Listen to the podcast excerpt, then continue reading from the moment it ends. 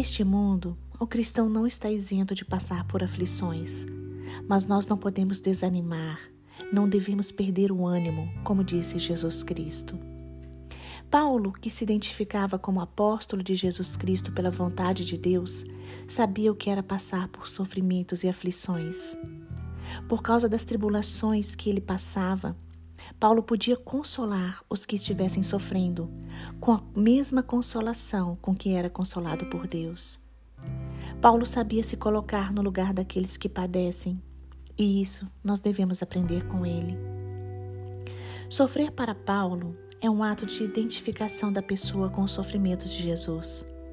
Os sofrimentos de Paulo faziam com que ele fosse participante dos sofrimentos de Cristo.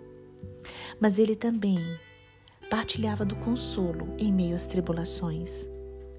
Deuteronômio capítulo 31, versículo 8 diz: O próprio Senhor irá à sua frente e estará com você. Ele nunca o deixará, nunca o abandonará. Não tenha medo, não desanime.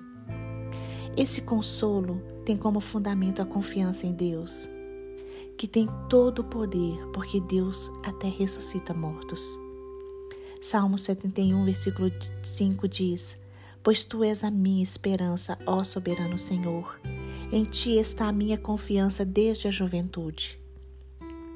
Paulo revela que Deus permite que seus filhos sejam afligidos com dificuldades mas ao mesmo tempo, Paulo revela que o Senhor nunca nos abandona.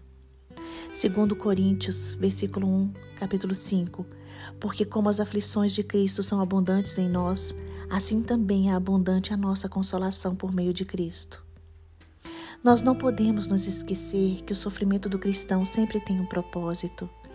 Deus não desperdiça as lágrimas do seu povo. Salmo 9, versículo 9 diz: o Senhor é refúgio para os oprimidos, uma torre segura na hora da adversidade. Mas em meio às aflições, Deus nos fortalece, Deus nos consola, Deus nos conforta. Porque nós sabemos que a morte não é o fim. A eternidade é o alvo central das nossas vidas em meio a todas essas aflições. Devemos confiar no poder de Deus e no seu amor por nós. Deus é o mesmo Deus e do modo que agiu no passado, agirá no presente e no futuro, a fim de cumprir todas as suas promessas. Precisamos também, nos momentos de angústias, enxergar através da lente mais poderosa que existe. E qual é esta lente, irmãos? A palavra do Senhor. Através desta palavra, conseguimos forças para continuar nossa jornada. Precisamos trazer à memória todas as promessas que o Senhor fez para nós e nos lembrar também de tudo que Deus já fez em nossas vidas. Salmo 119, versículo 50 diz: Isto é a minha consolação na minha aflição, porque a tua palavra me vivificou. A Bíblia diz que o choro pode durar uma noite, mas que a alegria vem pela manhã. A palavra do Senhor, a Bíblia, é a palavra de Deus. Ela nos traz vida, porque ela é a própria vida de Cristo em nós. Hoje, deixe que a palavra do Senhor penetre no seu coração, nesses momentos difíceis que estamos passando. Peçamos ao Espírito Santo que nos oriente, que nos oriente a ler a Bíblia, que nos ajude a entendê-la, que nos ajude a entender o que o Senhor quer para a nossa vida. Só assim perceberemos que a angústia e o desespero darão lugar à alegria e à força do Senhor. Na Bíblia encontramos tudo o que precisamos para ter uma vida cristã vitoriosa na presença do nosso Pai.